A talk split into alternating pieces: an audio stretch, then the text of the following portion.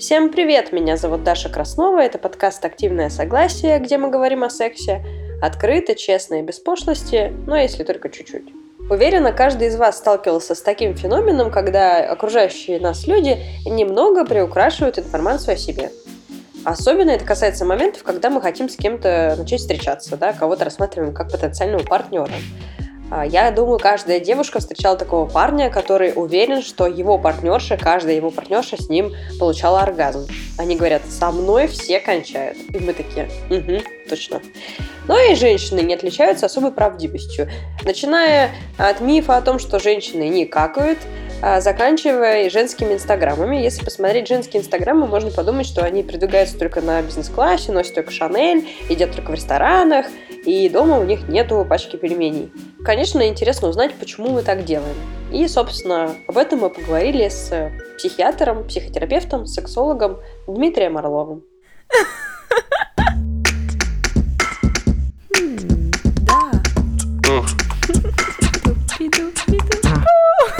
Что? Это секс. Драйв.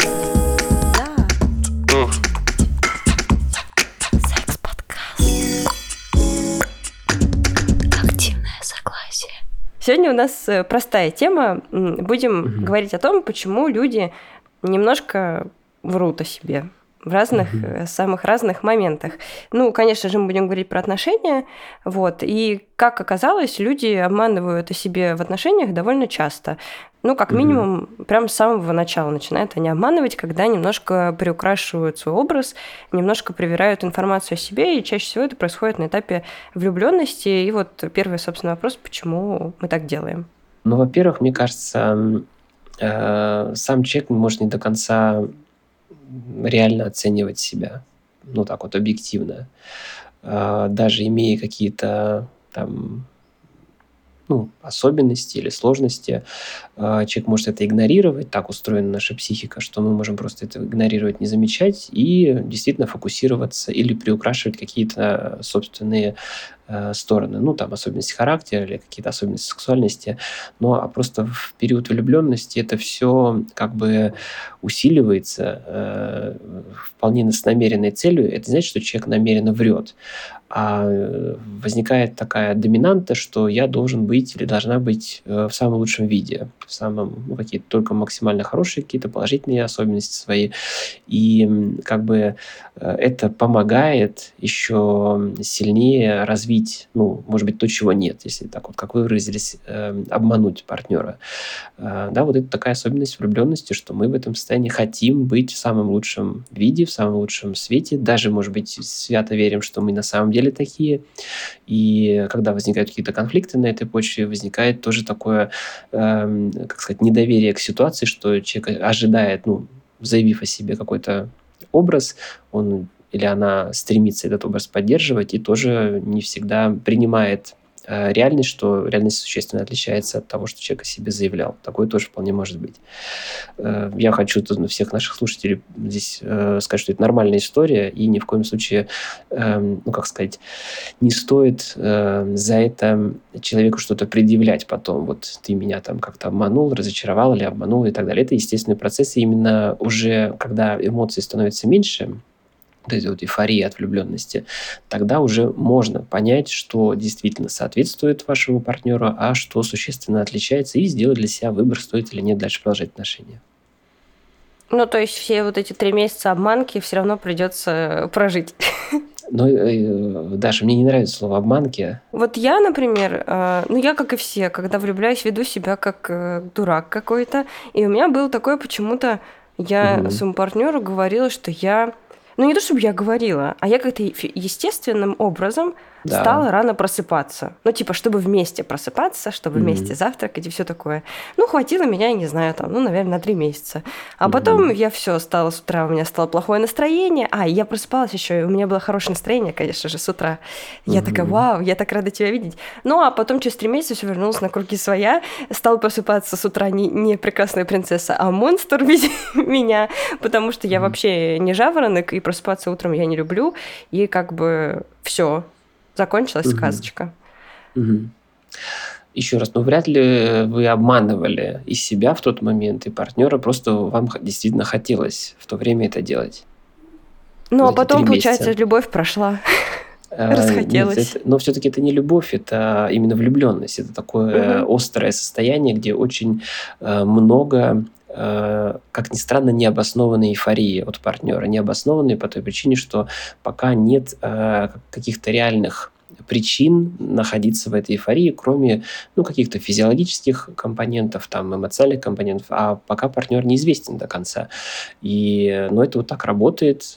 Наверное, если бы это не работало, мы бы не размножались вообще, особенно в, э, в прошлые годы, там, в прошлые столетия. То есть это помогает mm-hmm. все-таки людям вопреки Э, как каким-то, э, ну, какой-то неизвестности, вопреки неизвестности, то есть партнер же неизвестен до сих пор, но это помогает э, существенно преодолевать эту дистанцию, ну, и заняться приятными делами в виде секса и приятного общения. Поэтому, как сказать, это можно сказать, что не наша вина, что мы такие становимся в этом периоде, а вот так нас сделала эволюция, иначе бы мы очень долго бы присматривались друг к другу. Но по сути это вообще не имеет смысла, потому что потом все все равно вот раскрывается. Ну, то есть проходит время, и мы, mm-hmm. условно, ну там, я не знаю, если про женщину говорить, то допустим, ну допустим, да, там она перестает делать локоны каждое утро, а он перестает выливать на себя полбанки одеколона, и мы, ну как бы становимся обычными такими вот людьми. Да. А, и, и как бы, почему, ну, логичный вопрос, да, почему бы сразу же, ну, не быть вот таким обычным собой? Угу. Типа и ждать, что тебя полюбят таким, какой ты есть, например. Угу. Я думаю, что здесь э, тоже несколько будет ответов на ваш вопрос. Первый, очевидный, что э, вряд ли я такой или такая кому-то понравлюсь. Или ну, шансов ну, а... существенно меньше. Шансов а существенно правда? меньше. А, неизвестно, но может быть своя собственная самооценка, что, допустим, если я там и при макияже, и при парфюме, и там спортивное какое-то телосложение, то у меня шансов больше. Что я, вот если такой даже термин, я сейчас как бы брачный рынок или рынок партнеров, uh-huh, что uh-huh. на этом рынке я более э, буду привлекательным. Сам человек будет себя оценивать. Как, как, но вы тоже верно сказали, что не факт, что это действительно так а, это собственная подстройка человека под как, какие-то стереотипы. А вторая история, что на самом деле, э, и вы тоже можете это прекрасно вспомнить, что, скорее всего, вот это э, отношение к себе, когда там хочется и какие-то прически сделать, и наряд новый купить, и там духи, и все остальное, это же тоже приносит удовольствие. Это же не то, что мы делаем, как бы ломая себя, заставляя себя это делать. Это тоже некоторый процесс, что и в том числе даже вот от клиентов я это иногда слышу, когда они, например, уходят вот в этот э, такой э, бытовой стиль взаимодействия с партнером, что они тоскуют именно об этом, что вот э, не надо там сейчас готовиться там ради театра или ради какого-то свидания, там как-то вот э, прическу еще что-то сделать, что вот как-то нет этого, этой необходимости, и это приносит, ну, такую легкое, легкую грусть, тоску о том времени. Поэтому это, это второй момент, что сам этот процесс улучшения себя в этот момент, ну, или каких-то модификаций в свою сторону, он тоже приносит массу положительных эмоций. Вот это два таких, э,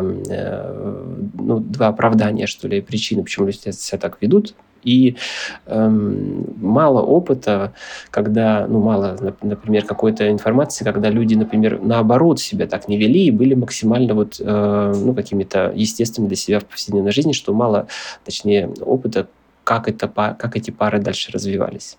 При этом достаточно много людей, когда человек, э, ну, там, условно, женщина не красится, мужчина ходит, э, не знаю, в спортивках, и их тоже кто-то mm-hmm. любит. Э, и, ну, это тоже есть такое. Тут, наверное, какая-то социальная, социальные стереотипы, что если женщина обязана это делать, именно обязана, mm-hmm. то мужчина, в принципе, не обязан, но он все равно будет вот на этом рынке иметь меньшую ценность. То есть вот эти все фильмы про альфа-самцов, про Джеймса Бонда, это же как раз та история, что вот есть один такой уникальный тип, который в любой ситуации при галстуке, при бабочке и вообще хорошо пахнет. И, естественно, его ценность, значимость будет больше на рынке отношений. А, поэтому, ну, тут то, что вы говорите, это такие треб... социальные требования, что для женщины это просто обязанность, а мужчина как бы, ну, может так, а может не так. Ага, а в реальности я вот работаю в мужской такой компании, и угу. даже у самых странных мужчин, ну вот, э, как бы, простите, пожалуйста, но даже у самых да. странных мужчин у всех есть жены. И при этом вокруг меня просто дофига э, свободных, роскошных женщин. которые и при параде, и вот это все, mm. и как бы да.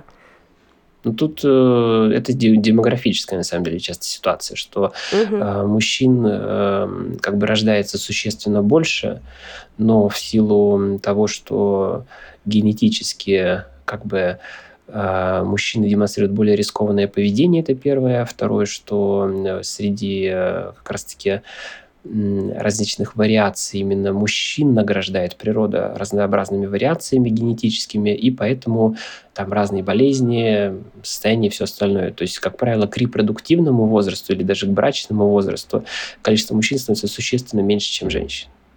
То есть угу. тут еще такой, к сожалению, как бы э, вот эта песенка про статистику там на 10 девчонок, 10, 9 ребят, она по-прежнему актуальна, может, даже еще меньше сейчас стала. Угу. Вот э, я понаблюдала, ну так, можно сказать, за людьми и поняла, что часто женщины стараются себе придумать такой вымышленный образ Э, ну, там разные есть типажи, назовем просто такое женщина-принцесса. Если угу. особенно вы сидите в социальных сетях, то вы можете увидеть, что это прям бум сейчас. Э, такая женщина, которая либо транслирует, что там я ищу себе только богатого мужчину, который будет водить угу. меня только в рестораны, там я ношу только платье, тыры-пыры, или там я встаю с рассветом солнца, выпиваю бокал э, воды с лимонным соком. Ну и, короче, это все очень сильно как будто бы Э, не сочетается с реальностью. Ну, Конечно. там возникают разные вопросы, типа, когда ты ходишь на работу, а в какой из этого сложного графика момент туда включится другой человек. Но в целом вопрос, э, для чего люди это делают? Потому что у меня такое ощущение, что как будто бы это женщина делает для женщин, а не для мужчин. Хотя выглядит как будто для мужчин. В общем, такая загадка. Ну, мне кажется, это эффект соцсетей, что сами соцсети а, задают формат а, как бы более востребованного контента. Угу.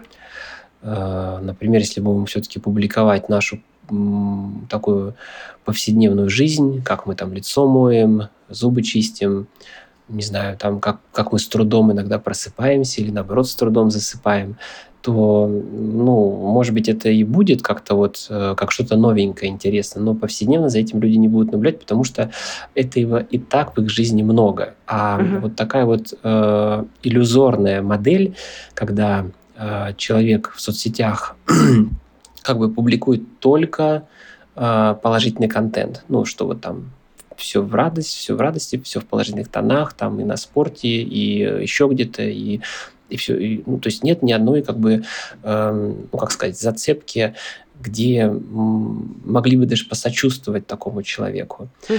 Э, это э, контент востребованный, поскольку для, ну, люди все-таки живут в сложной жизни, им хотелось бы понаблюдать за чьей-то жизнью, где этого нет. Э, конечно, да, за этим наблюдают больше женщины, потому что, опять же, э, наверное, в такой мифологии и стереотипах есть представление, что кому кто-то все-таки живет такой жизнью, кто-то добился такой жизни, там, или партнер идеальный, или семья какая-то очень там благополучная и состоятельная, что вот у кого-то это есть, ну и хотя бы за ними понаблюдать. Но в реальности жизнь сложная, и просто надо понимать, что те люди, которые также публикуют только максимально красивые и э, такие мотивирующие фотографии, у них тоже достаточно сложная жизнь, просто они этого не публикуют э, по понятным причинам.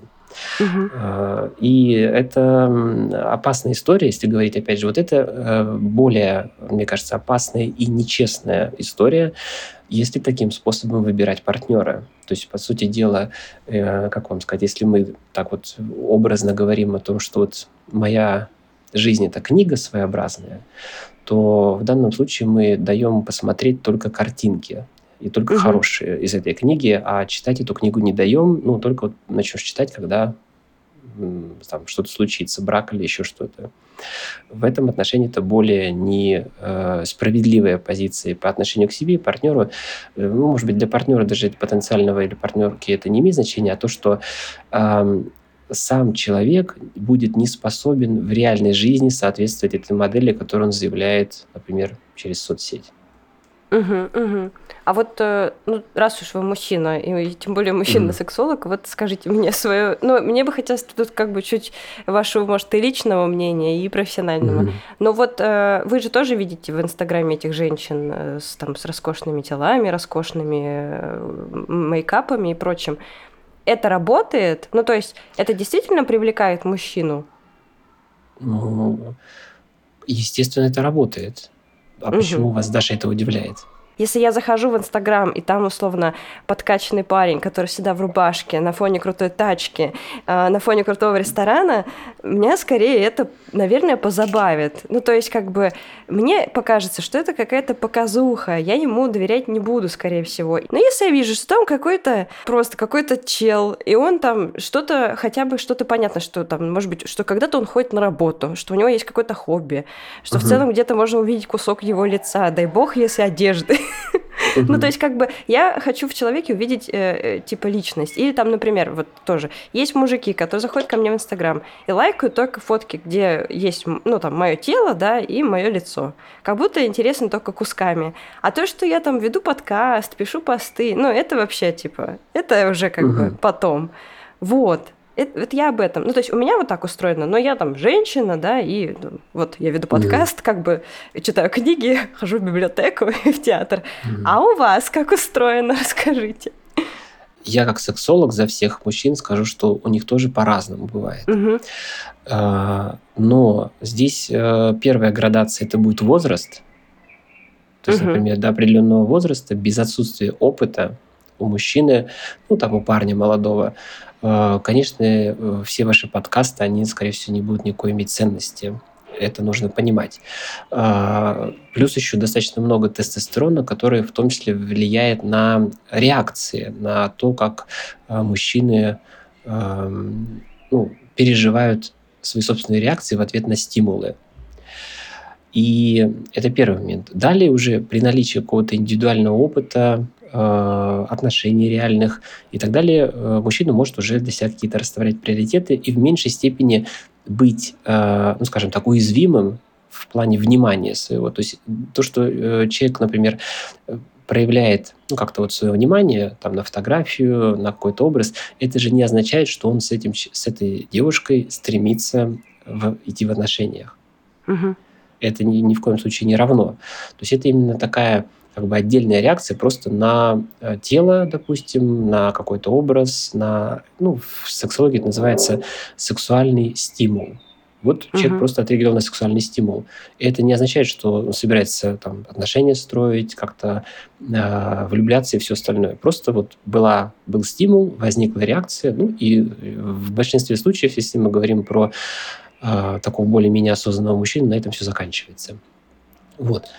А, но эм, тут что еще, наверное, вот то, что тот вы, который пример э, описали, что какой-то какая-то фотография, ну, стереотипная уже, что всех, у всех там, допустим, э, если человек хочет как-то привлечь себе внимание, он идет по каким-то шаблонам. Угу. Конечно, так, такие даже сверхпривлекательные женщины, они тоже будут терять в, ну, как в каком-то привлечении внимания даже у мужчин, ну, а особенно с, чем у мужчин больше возраста и больше опыта своего личного. Потому что здесь тоже вот это срабатывает, э, срабатывает фильтр, что если это шаблонная какая-то история, то она просто становится неинтересной. То есть, получается, если ты хочешь построить отношения, то тебе не нужно, наоборот, постить вот там селфи и голые попки? Э, смотря какие отношения, конечно. Ну, ну, какие? Как все мечтают, чтобы принц на белом коне, пожениться и вместе быть до конца дней. Ну, серьезные, в смысле, серьезные отношения.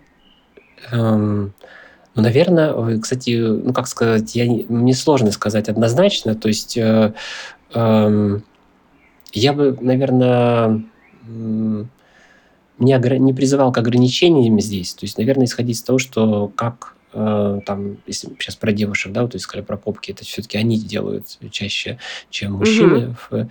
то, наверное, исходить из, э, как сказать, ну, вам самой это нравится, вот если бы вы так вот встретили такую фотографию, допустим, случайно в той же соцсети, не с точки зрения, что это привлекает кого-то партнера или нет, а с точки зрения, например, собственной оценки. Мне это комфортно, мне это нравится, я считаю это эстетичным, или, угу. или допустим, э, в жизни бы этого я не сделала, если бы не была одна. Тогда, конечно, угу. надо пересмотреть. Ну, я, кстати, стала гораздо меньше постить попок с возрастом, скажу угу. так. А, так, вот когда происходит взаимодействие, женщины угу. частенько обманывают мужчин тем, что они имитируют оргазм, что они имитируют угу. удовольствие в постели. А для чего они это делают? Потому что, по сути, они, ну, как бы лишают себя удовольствия. И это супер нелогично. Угу. А, да, это проблема большая, и она начинается значительно раньше чем до, доходит до секса. Раньше это начинается с той э, истории, что женщина э, демонстрирует э, сексуальное поведение, ну или какое-то вот э, откровенное поведение, которое для нее не характерно и для которого для нее неестественно. То есть это именно э, некоторое выученное модель, как себя нужно вести, например, при знакомстве, при флирте, при э, там как-то, если на партнера, на мужчину как-то произвести впечатление, но при этом, скажем так, оно не соответствует э, естественному желанию быть такой. То есть я uh-huh. это делаю, потому что я знаю, что я, ну, это, это работает, это поможет мне, допустим, там, произвести впечатление на партнера. И тут э, часто вот, ну, так, вот с этого начинается уже. Это одна из причин, что женщина демонстрирует определенное поведение, которое для нее не характерно. Мужчина на это реагирует. Он, естественно, ожидает, что это все дальше так же будет продолжаться, дальше будет развиваться. И чтобы поддерживать дальше эту связь, женщина вынуждена или девушка вынуждена дальше условно демонстрировать себя там максимально какой-то сексапильный, страстный, э, раскованный и так далее. Хотя, возможно, для нее это просто неестественно, а это все вот такое демонстрационное поведение. И э, история, почему это происходит? Ну и вторая история с оргазмом, да, когда э, уже во время секса женщина э, не искренне, не искренне, а говорит то, что от нее хочет услышать партнер. Э, здесь это связано в первую очередь э, часто с э, как бы с моделью, что э, я не должна расстраивать партнера. Ну, что если uh-huh. я скажу, что вообще-то как бы оргазма не, не было, что он это как-то максимально интерпретирует, и отношения могут вообще закончиться. Uh-huh. Там уйдет другое, еще что-то и так далее. И, э, то есть это опасение, опасение определенного разочарования, которое, э, скажем так, может повлиять, может привести к расставанию. И плюс еще некоторые женщины вообще это даже не задумываясь делают. Ну, как-то вот включаются в этот процесс, э, начинают быть вот на этой волне, что да, нам здорово, замечательно, все равно от, от секса они могут получать какую-то часть удовольствия, даже и без оргазма. И, допустим, э, как бы так вот под, настраиваясь с партнером, чтобы показать, что да, мне тоже прекрасно, хорошо, э, ну и что-то, например, продемонстрировать, сымитируя оргазм. То есть иногда женщина может просто об этом не задумываться, просто находиться в таком определенном потоке э, вот этого совместного настроения, ну и так вот максимально быть синхронной, хотя бы в поведении. Угу. Но ведь это мало того, что может лишать удовольствия, так еще да. и формирует вот этот э, тип мужчины, а он точно существует, это прям какой-то угу. тип, тип мужчин, которые уверены, что все их партнерши с ними э, получали оргазм. Они говорят, моя каждая а, да, женщина да, да. была вообще в восторге. И честно говоря, у меня был опыт э, контакта с таким человеком, и вряд ли они были в восторге. Хочет, mm Хотелось им позвонить, спросить, девочки, вы что тут натворили? Какая статистика да. вообще? Вам что, было скучно? mm Вот. Э, когда мужчина э, получает такую вот обратную связь, ну, угу. вот он что, у него нет критического мышления, он не чувствует подвоха, он настолько сильно доверяет. Почему? Ну, то есть, ну, я, может быть, даже могу предположить, что там все женщины, допустим, ну, не хотят, типа, огорчать мужчину. Ну, как-то мне можно угу. в это поверить, потому что патриархальное общество, потому что, как бы, ну, вот, женщины так устроены. Но мужчины, неужели они прям так сильно вот в это все верят? А это мы возвращаемся к началу разговора, что э, какие-то свои, может быть, э, особенности, которые, ну, допустим, мужчина поймет, что все-таки оргазма не было, все-таки чем-то он свою партнершу не удовлетворяет. Это же в данном случае будет мужчину подталкивать каким-то изменениям. Он тогда должен что-то менять, он должен тогда что-то делать, э, как-то прислушиваться к потребностям партнерши и так далее. А мужчина этого может э, совершенно искренне не хотеть. У него нет в этом, может не быть абсолютно запроса на то, что я должен еще что-то менять, еще что-то должен делать ради партнерши. К сожалению, это тоже такое происходит. И вот это э, игнорирование э, какой-то, ну, так сказать, совместного э, совместной какой-то проблемы, игнорирование женщины не говорит о том, что ее у нее нет оргазма, мужчина просто на это не обращает внимания, вот действительно подкрепляет историю, что мужчина э, сохраняет свою самооценку, если так сказать, и, вы, и у него не создаются даже условий для того, чтобы просто ну, как-то критично посмотреть на свою совместную сексуальную жизнь и что-то в ней изменить. Вот интересно, при этом существует такая штука, вот, допустим, на работе, если мы общаемся с мужчиной, ты можешь спокойно дать ему обратную связь, ну, типа, в том числе негативную. Угу. Ну, то есть мужчина нормально вообще выдерживает э, любой, как бы, фидбэк, и, да, даже там угу. не дерется с тобой, не плачет, в общем, все хорошо. Но при этом также существует такой, ну, не знаю, вот сейчас вы мне скажете, стереотип или нет, о том, что у мужчин хрупкое эго, которое все боятся задеть. И вот в личных отношениях вот это эго, оно часто выходит на первый план.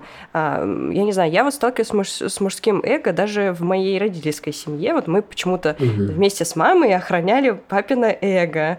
Э, ну и меня в конце это просто задолбало. Угу. Потому что вот это как смешная история. Мы потом папу называли принцессой, потому что папина эго было просто где-то где в небесах. Правда mm-hmm. ли, что вот это эго существует, настолько ли оно массово, и почему оно дома активизируется, грубо говоря, там в постели? А, блин, ты сначала про папу рассказал, теперь, теперь про постель. ну, в общем, mm-hmm. почему оно в личных отношениях активизируется, а, допустим, на работе, ну, все в порядке? Mm-hmm.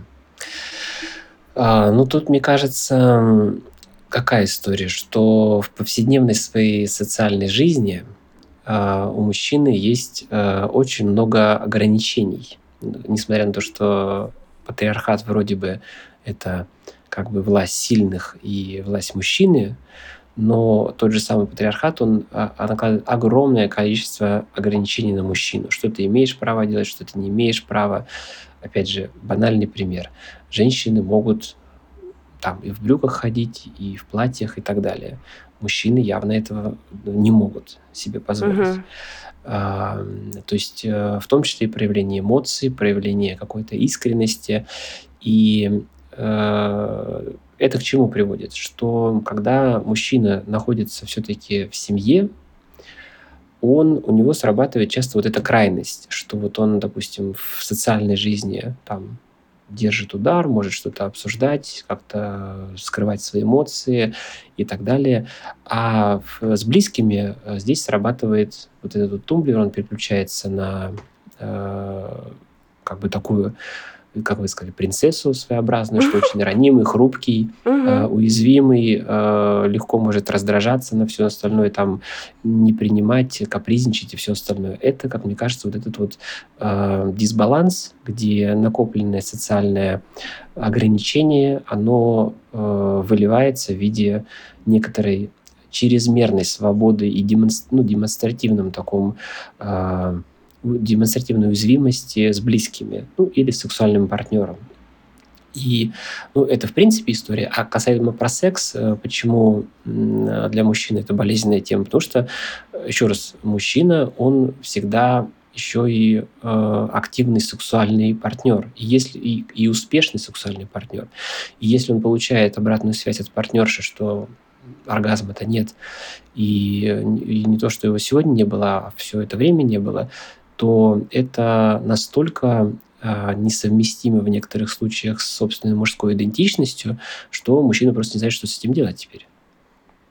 Давайте тогда подумаем, как давать вот обратную связь мужчине, чтобы ее, его, о, господи, как давать обратную связь мужчине, чтобы его mm-hmm. не обидеть. Потому что, по сути, ты же говоришь это не чтобы сказать, что, ну, слушай, чувак, ты вообще какой-то несостоятельный, и все. Mm-hmm. Ты же говоришь это для того, чтобы вы вместе пришли, ну, к какому-то положительному результату. Вот.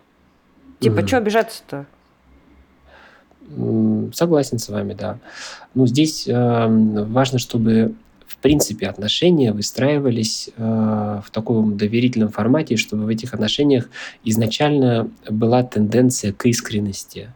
Несмотря на то, что вот э, влюбленность период, он может быть вот такой максимально не совсем естественный, а, но даже в этом периоде важно уже стремиться к этой искренности, обсуждать свои потребности в сексе, в том, что что-то может не нравиться, или а, что конкретно нравится и что хочется реализовать.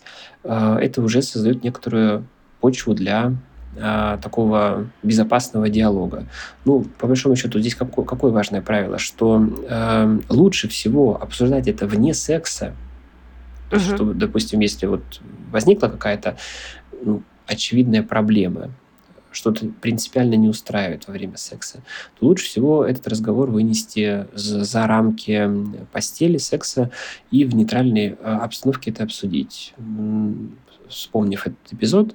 И что здесь тоже имеет смысл, что э, не стоит только на этом фиксироваться наверняка, кроме вот, допустим, ну, если мы такую иллюзорную какую-то ситуацию разбираем, вот нет оргазма у женщины, наверняка э, какое-то остальное взаимодействие для женщины приятно, приносит удовольствие, там, приносит положительные эмоции и так далее. Это тоже важно обязательно э, донести до партнера, что угу. мне нравится в целом, мне это приятно, мне хочется это снова делать. Ну вот давай что-нибудь здесь придумаем. И, э, и лучше всего, опять же, если женщина знает, как она может получать оргазм, то просто напрямую сказать об этом партнеру, что вот самый гарантированный способ это э, сделать это, например, так, ну, подобная стимуляция, там, что вот конкретно нужно сделать. Uh-huh, uh-huh. В этом случае риски минимальные. И, ну, опять же, как сексолог скажу, потому что часто мы это как раз-таки с клиентами и разбираем, что э, на, в моей практике никто не пострадал, ничего мужское эго не пострадало после таких разговоров.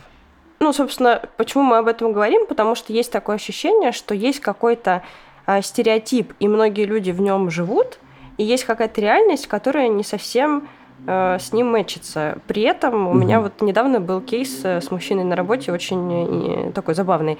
Я снимала видео и говорю ему, ну что ты так нервничаешь? Говорю, ты такой красивый, ты так выглядишь хорошо, типа, все классно, здорово, можешь просто начать говорить и все.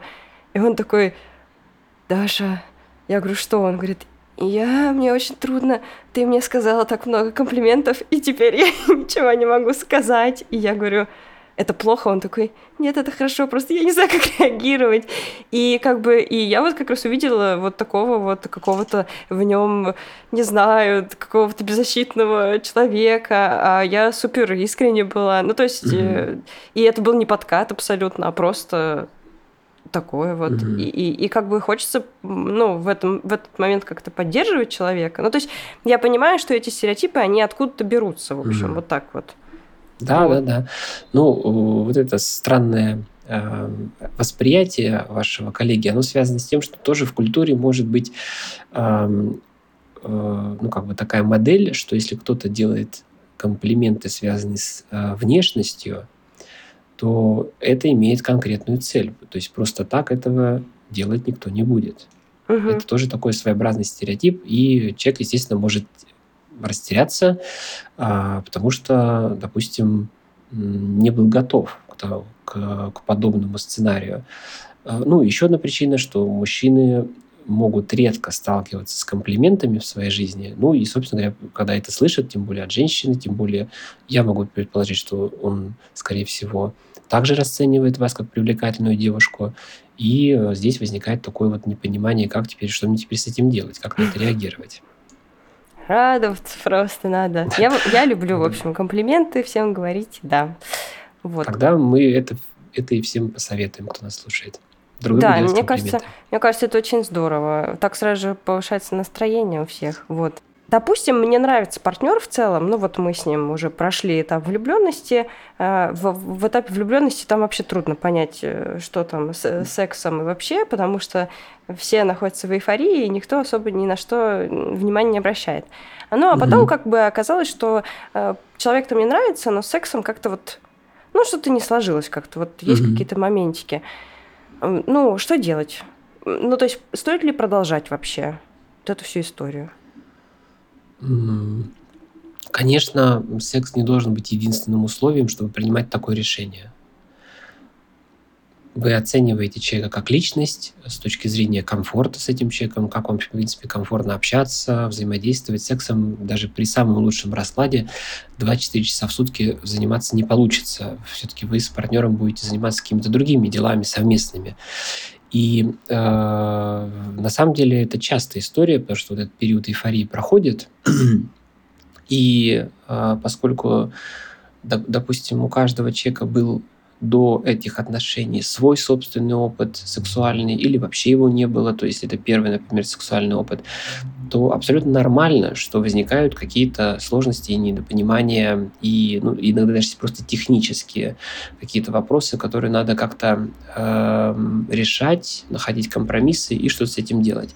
Поэтому здесь э, вот такая важная рекомендация от нас, э, сексологов, что э, еще раз, если в целом человек, вы поняли, что вам комфортно и вам хочется с, в этих отношениях развиваться, секс – это та история, которую все-таки можно э, ну, если так пофиксить, да, вот что-то с ним сделать, чтобы э, те сложности, которые были, они пере... либо исчезли полностью, либо они заняли совершенно незначительное место в вашей совместной сексуальной жизни. А мне всегда казалось почему-то, что мне всегда казалось почему-то, что потом вот эти, грубо говоря, неудовлетворенные моменты, они все равно вылезут, и ты начнешь либо смотреть на других людей, либо там хотеть других людей, либо просто злиться на что-то, а, а, ну, а потом оказывается, что это просто физиология, грубо говоря. Нет? Здесь, э, Даша, главное слово это нерешенные. То есть, если эти неудовлетворенности остаются нерешенными в паре, то есть не находится никакого, никакого решения, то, конечно, да, так и будет все это развиваться в том, что это будет накапливаться и со временем э, подталкивать уже к ну, каким-то другим решениям, поискам вне этой, этой пары. Такое вполне возможно при условии, что это все не решается. Ну, а тогда такой вопрос. Э, но, скорее mm-hmm. всего, мне кажется, именно с таким вопросом к сексологам и приходят вообще на прием. Mm-hmm. Типа, ты человеку говоришь, что что-то не так. Человек говорит, ну, да, как бы, что-то не так. Но чаще всего дальше следует, типа, что-то что в стиле, ну, вот, ну, как-то так. Ну, то есть, я делаю как-то так. И все. Mm-hmm. Ну, то есть часто люди не готовы меняться, потому что они в целом не супер гибкие в контексте секса, мне так кажется. Ну, если мы не говорим, конечно, про какую-то супер продвинутую аудиторию, но это все равно меньшинство, мне кажется. Вот. Ну, и что делать тогда? Ну, возможно, оно так и есть. У меня, правда, как у сексолога, ну и у моих коллег, э, другой мир. То есть мы это видим, что к нам люди идут, э, понятно, что чтобы решать что-то. Я себе так вижу, что типа приходит mm-hmm. к вам семейная пара, женщина говорит, у нас проблемы, ну, допустим, он меня не mm-hmm. слышит, он не хочет ничего менять, и дальше mm-hmm. вы работаете как-то. Такое тоже бывает, что э, кто-то из партнеров э, ну, категорически не заинтересован в изменениях. Угу. Э, но не знаю, с чем это связано, но все-таки, допустим, те пары, которые приходят на консультацию, или кто-то один из партнеров приходит, э, это есть, но все-таки именно в нашей практике этого мало. Угу. Я предполагаю, что это связано с тем, что люди, которые уже, ну, там, дома, они даже поговорили друг с другом и решили к сексологу идти, уже какая-то есть, э, ну, как бы готовность или желание, что, по, по крайней мере, хотя бы что-то попробовать. Но, естественно, большинство уже не идет к сексологу, это люди э, в другой находятся какой-то э, модели отношения к своей сексуальности. И здесь то, что вы это описали, допустим, один партнер говорит, меня это не устраивает, давай здесь что-то будем менять. А партнер говорит, что ну, или все окей, или я менять не хочу, или просто там предлагает забить это. Да, или он порядке. говорит, все будет, mm типа, мы поменяем, но ничего не делает, например. Да, тоже такой вариант. Это такое как бы видимое соглашение, что угу. человек вроде проявляет на словах желание что-то менять, но по факту ничего не меняет. В этом случае здесь э, абсолютно тоже, тоже будет отношение приходить в, к накоплению вот этого постоянного разочарования в одной и той же сфере, и со временем на что-то это повлияет. Кто-то решит найти себе другого партнера, кто-то смирится с этим и будет с этим жить. Все здесь тут тоже бывает по-разному. Как я вижу отношения? Если люди в целом, ну, там, осознанные, да, они способны говорить, а, то расстаться на самом деле не так-то просто. Ну, потому mm-hmm. что ты, если встречаешь человека, с которым тебе комфортно, Uh-huh. Вы там что-то строите, да? Ну, уже время как бы идет, вы уже что-то там настроили, уже как-то и расставаться жаль, и там и что-то может uh-huh. быть не так, и ты можешь даже пытаться что-то решить, наладить, но все равно что-то как будто не так. И вот вопрос, до какого момента надо пытаться что-то изменить в паре, прежде чем расстаться? Ну, то есть, сколько нужно пытаться наладить там секс, прежде чем понять, что не будет вот удовлетворенности. Или у меня какое-то идеальное восприятие отношений, и на самом деле нет такого, что все, ну, что есть люди, которые удовлетворены друг другом там на 100%. А, а есть люди, которые удовлетворены, это как раз-таки в периоде влюбленности. Это сто процентов uh-huh. так происходит. Дальше, ну, все-таки правильнее слово это, скажем, скажем так, скорее или большей частью удовлетворена или удовлетворена. Угу. Во-первых, э, какие здесь причины, почему все-таки ну, какой-то идеальной совместимости в которой в кино там или еще где-то преподносится, это невозможно. Опять же, э, у каждого человека своя работа, своя жизнь, э, свой какой-то сексуальный темперамент, эм, свои взгляды на сексуальность, свои сексуальные фантазии. И как-то вот их максимально э, сделать вот из-за из такого бэкграунда максимально э, людей совместить в сексе, ну, мне кажется, даже такой задачи не должно стоять. То есть это, это все-таки в большей степени, когда больше, большую часть своей сексуальной жизни человек э, гармонично удовлетворяет, удовлетворяет с, допустим, там, с, с конкретным партнером. И э, другой момент, что я бы здесь пред, предложил рассматривать, ну, если так говорить, что идеальные сексуальные отношения, это когда в паре в том числе появляются э, какие-то варианты, э, допустим, реализации своих потребностей, которые э, для пары тоже являются приемлемыми. Ну, условно, в большинстве пар это так присутствует. Допустим, если темперамент сексуальный не совпадает, то э, партнеров присутствует мастурбация, чтобы а, собственно говоря, эту потребность удовлетворять. Это как бы такой дополнительная э, сексуальная практика, которая реализуется не с конкретным партнером, а наедине с собой. И при этом это не вызывает никакого конфликта, там, ревности или еще чего-то. То есть это тоже можно рассматривать как такая идеальная сексуальная жизнь, где э, паре все допустимо, в том числе, допустим, или такая практика. В некоторых парах, мы, мы сейчас тоже знаем, это развивается практики там, свободных отношений, где люди понимают, что они не могут все свои сексуальные потребности удовлетворить с э, конкретным одним человеком и договариваются для такой вот э, в доверительном формате, в свободном формате, что могут быть партнеры, сексуальные партнеры вне этих отношений. Поэтому здесь сама пара уже будет определять, как э, и какой формат сексуальных отношений для них, для них будет, для этой пары будет идеальным. Угу. Вот э, мы вначале говорили про женщин, как они приукрашивают себя в интернете. Угу. Но если посмотреть э, на мужчин, э, то они особо как будто бы не приукрашивают себя в интернете. А если зайти в Тиндер, то вот mm мы вначале говорили, что у мужчин там хрупкое эго, что им трудно, что они выдерживают много социального давления, поэтому дома они могут быть там нервные, ранимые. Но если мы зайдем mm в Тиндер, там совсем другая картина. Там мужчины как будто сверхуверенные.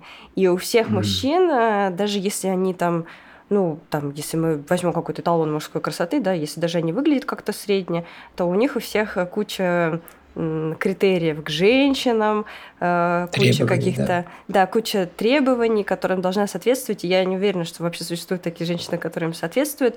А что это за феномен такой интересный? Ну, то есть получается, что есть какие-то э, да, хрупкие мужчины, которые там на работе mm-hmm. держатся дома, они, они расклеиваются, и есть какие-то экстра мужчины.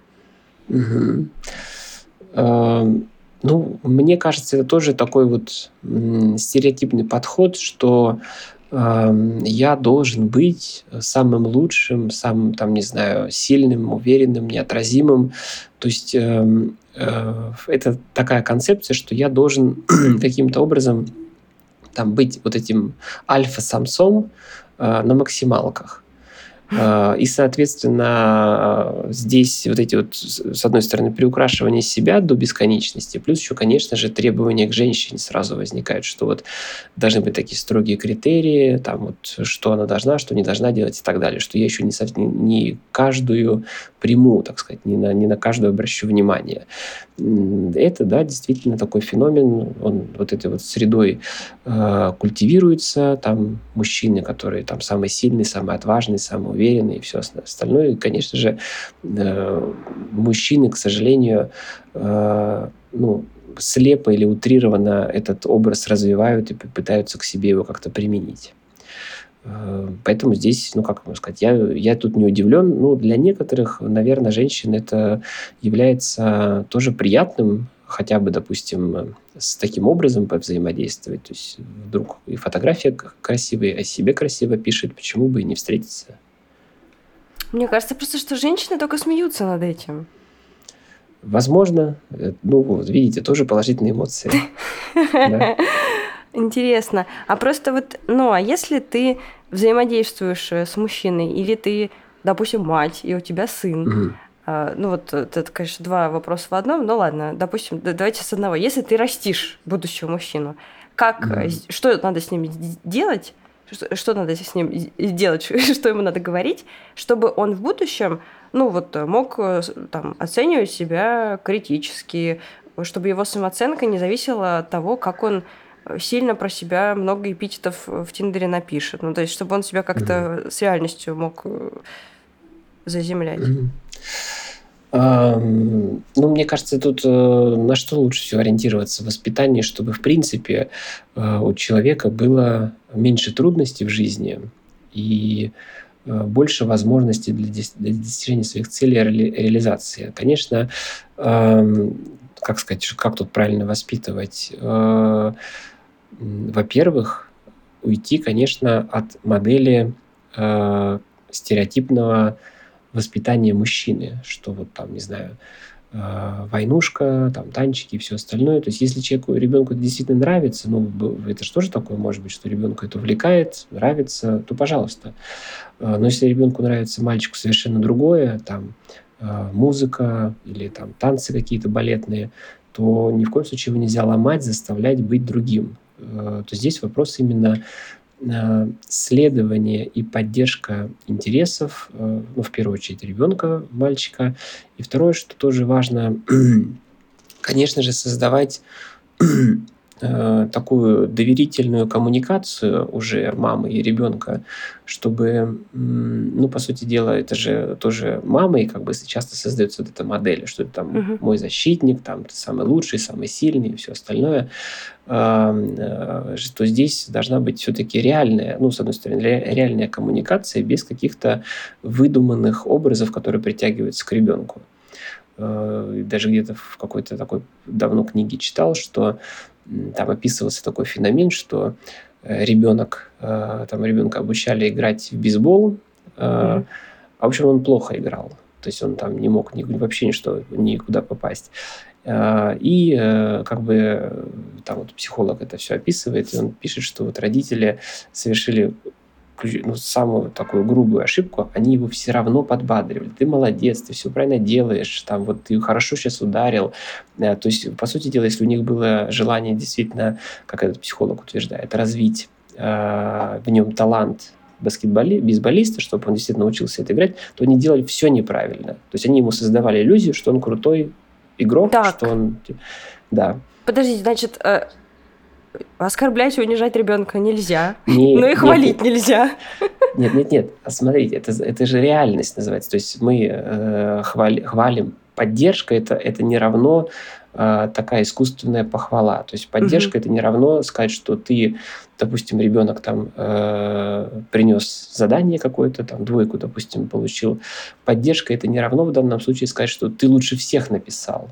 Это угу. самая лучшая твоя поддержка заключается в том, что э, мы ребенка в этот момент не отвергаем, мы его не ругаем, мы не говорим, что он там негодяй, плохой, что вот он там э, какой-то поступок совершил. Мы его принимаем, принимаем его эмоции, что если ребенку тяжело там от этой двойки или, или тяжело то, что он не попадает в мяч в этой игре, мы это принимаем и вместе с этими эмоциями находимся с ребенком. Угу. И если мы хотим пом- помочь ребенку, то мы все-таки идем от реальной ситуации, ну там с тем же самым, с тем, с тем же самой двойкой там, мы говорим, давай вот вместе разберем, почему так произошло. И в, в той же самой игре давай вместе разберем, почему вот ты э, в мячик не попал сейчас. Угу. То есть вот эта история похвалы, она должна быть соизмерима с реальными э, действиями. И второй момент, э, не надо путать похвалу и поддержку. Это не всегда одно и то же. Да, я сейчас, пока вы говорили, я поняла, что в целом, мне кажется, всех и девочек, и мальчиков только либо хвалят, либо ругают. А нейтрального как бы и нет особо. Мы все больные. А, ну, это модель э, такая вот когнитивного научения, что наше любое поведение, оно либо на, находит либо ну, такое позитивное подкрепление, что мы нас одобряют, да, вот что мы сделали, молодец, здорово, или негативное подкрепление, ужасно, там плохо и так далее.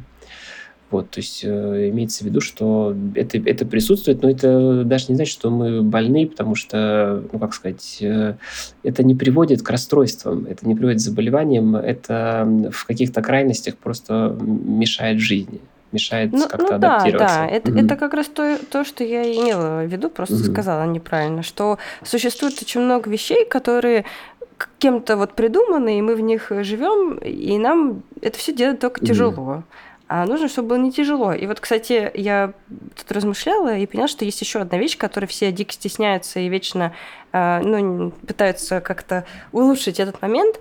А люди очень сильно стесняются естественных проявлений себя. Сейчас объясню. Если mm. человек э, начинает с кем-то встречаться, он часто стесняется с другим есть. Или он стесняется пойти в туалет и сказать об этом. Ну, что говорить там, как женщины страдают, когда они с партнером рядом оказываются и живут вместе, это, я думаю, вы все в интернете уже много раз читали, как это все тяжело. А почему вот это так сложно? Потому что мне кажется, что это тоже как-то косвенно связано с тем, о чем мы говорили вот сегодня. Почему это тяжело? Потому что, э, ну, во-первых, э, это очень интимное, как это ни странно, ну вот тот образ жизни, который я живу в повседневности, который я не показываю людям, а, допустим, как я ем, как я в туалет хожу, там, э, в каком виде я просыпаюсь э, и так далее. Это очень интимное, поскольку мы это никому не демонстрируем вообще. Ну, в ресторан мы можем сходить, но там мы едим по правилам. Угу. Э, и, опять же, в каких-то общественных местах туалет существенно отдален от э, того, что ну, там, в квартирах все-таки это вблизи находится, и зачастую даже иногда происходят какие-то звуки в этом туалете, uh-huh, что становится uh-huh. понятно, что человек делает. А, то есть это вот э, связано в большей степени с непривычным, чаще всего, новым опытом, когда мы впускаем в наше интимное пространство, э, да, человека, которого мы любим, ценим, там, уважаем, с которым хотим построить жизнь, но просто его, вот, допустим, там, 20 лет до этого в этом пространстве не было. Или угу. там у кого-то 30 лет, у кого-то 40 лет не было в пространстве. И, конечно же, э, чисто психологически это вызывает очень сильное напряжение и дискомфорт, потому что мозг начинает все это со своей тревожности во что-то выливать, что это может там не понравиться, как я ем, как я сплю, там, в каком виде я просыпаюсь и так далее. Вот эти все э, тревожные мысли тут разрастаются бурным цветом. Но в большинстве случаев, опять же, э, мы все прекрасно знаем, что как только э, проходит определенное время, человек вот в это интимное пространство вошел, дальше никаких сложностей с этим уже не происходит. То есть это нормальная реакция? Это нормальная абсолютно реакция, да. Это связано, еще раз говорю, что с нашим э, вот таким, э, с, с особенностью индивидуальной жизни и, ну, если так сказать, публичной жизни, что она все-таки существенно отличается на работу, допустим, там, или еще куда-то в социальное пространство, мы все-таки, э, ну, как сказать, наш, наш внешний облик или просто как мы выглядим может существенно отличаться от того, как мы дома находимся. Да, я даже как-то, я писала корпоративный стендап, и там была такая шутка, что женщинам в офисе достается самое лучшее, потому что дома мужчины ходят в трениках и носках, а в офисе они все в костюмах, такие красивые. Mm-hmm. Вообще, э, я почему-то спросила этот вопрос. У меня был такой момент, э, когда я начала встречаться с человеком, моя подруга, которая старше меня, тоже начала встречаться с человеком. Я с ней как раз поделилась, что мне очень тревожно вообще. Очень... Я, когда начинаю отношения, я очень долго, но, но я с психологом это тоже разбираю еще, потому что это, конечно, большая история, но я не могу есть, пока я не начну доверять человеку. Ну, типа, я mm. прям мне трудно начать есть рядом с человеком, очень тяжело. Ну, и, соответственно, все остальное mm. тоже. И я говорю, блин, Лена, вот как же ты с этим справляешься? И она мне так здорово ответила, она говорит, Даш, мне 38 лет, я заслужила право ходить в туалет спокойно.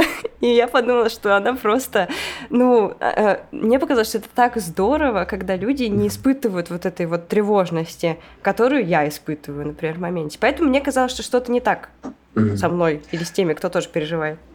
А, ну, видите, здесь человек с опытом Э, пришел к пониманию, что это бессмысленная тревога. Угу, угу. И чем раньше мы это поймем, тем меньше мы будем испытывать от этого дискомфорта, ну и быстрее от него избавимся. А мужчины тоже переживают? Естественно, конечно. Ну все, слава богу, хоть, хоть мы равно переживаем, это уже приятно. В завершении нашей беседы я предлагаю э, сформировать какую-то такую приемлемую тактику поведения э, с новыми партнерами, ну или там с будущими, с потенциальными, кого мы можем встретить на просторах mm-hmm. интернета, как лучше себя вести, пытаться быть максимально естественным, быть своим в доску, там, понять, что все тревоги бессмысленны и надо просто жить, mm-hmm. или все-таки немножко создавать какой-то образ, чуть-чуть приукрашивать информацию о себе, ну, потому что это тоже норм. Мне кажется, тут лучше всего выбрать какой-то э, коктейль из всего этого, э, чтобы не уходить ни в, ни в ту, ни в другую крайность. Э, то есть выбрать какой-то стиль, который будет конкретному человеку удобен и приятен, но э, обязательно сочетать и то, и другое. То есть э, здесь важна некоторая искренность не только для, перед партнером, что вы как бы партнера не вводите в заблуждение, а в том числе и перед самим собой, потому что по прошествии времени, если какое-то поведение вы вот из себя выжимали э, в этом периоде эйфории, то потом это будет сделать очень сложно. Это, в первую очередь, для вас нагрузка такая серьезная, что вдруг по прошествии там полугода выяснилось, что там каждый дел, день делать укладку, это все-таки сложно. А, и, а человек к этому привыкнет, и вот эта вот модель некоторого требования, что вроде надо это делать, она может сохраниться. Поэтому здесь важно, я бы посоветовал сочетать и то, и другое, потому что желание э, приукрасить себя, как-то в себя вложиться, показать себя с лучшей, с лучшей стороны, я в этом ничего плохого не вижу. Это приятный процесс, э, повышает самооценку, безусловно, но э, всегда опасны крайности. Поэтому здесь э, э, выработайте для себя какой-то уникальный рецепт этого коктейля и пользуйтесь им. А что бы вы написали, что бы, ну, я не знаю, как, что бы mm-hmm. вы посоветовали с точки зрения человека, который разбирается в психологии и сексологии, написать в своей анкете в Тиндере, чтобы притягивать э, осознанных партнеров? Я просто недавно, я подумала об этом, я сидела, э, я поругалась э, с партнером и подумала, а что бы я сейчас написала в своей анкете в Тиндере? И это было очень сложное задание очень mm-hmm. сложную, потому что э, на первый план выступили такие интересные моменты, которые, ну там, 10 лет назад вообще бы мне в голову не пришли. Ну, смотрите, про Тиндер э, здесь, мне кажется, не, не, мы не сможем вы, выработать уникального совета, потому что каждый человек, который заходит в Тиндер, у него есть конкретные цели. Кто-то угу. хочет просто секса, кто-то хочет э, иногда же просто пообщаться, как это ни странно. А, найти друзей хочет, там еще бывает. Да-да-да, найти друзей. Э, то есть это все будет зависеть от конкретной цели, что конкретный человек хочет. И уже из этого Э, ну, на это будет влиять анкета. А плюс еще, к сожалению, на это все влияет еще раз вот эта самая, самая история э, рынка партнеров. Ну, вот, э, потому что даже если мы о себе что-то напишем, максимально вот такое честное, осознанное и правильное, это, как ни странно, может отпугнуть другого осознанного партнера, потому что он туда пришел совершенно с другой целью и он угу. не ожидает, не ожидает встретить э, в Тиндере э, какую-то вот ну, максимально честную и правдоподобную информацию. Поэтому здесь очень сложно и, э, наверное, э, как сказать, я бы здесь посоветовал, что использовать не только Тиндер просто для поиска э, серьезных отношений. А что еще? Ну, обычную повседневную жизнь реальное общение, реальные знакомства, в какие-то случайные встречи на каких-то мероприятиях, которые, э, на которых люди по-прежнему ходят, могут там познакомиться и найти кого-то для себя интересного. Итак, что мы выяснили в этой серии? Нормально немного приукрашивать информацию о себе, но жить в иллюзорном мире не очень прикольно, потому что это не является правдой. А правда все равно вскроется, что вы едите как хрюшка, ходите в туалет и, возможно, даже не каждый день заправляете кровать. Но это вовсе не значит, что ваш партнер от вас отвернется. Возможно, он полюбит вас именно за то, какой вы есть на самом деле. Ведь кроме недостатков и естественных особенностей у нас очень много достоинств, и не нужно о них забывать. Всем удачи, всем пока-пока, слушайте серии подкаста «Активное согласие».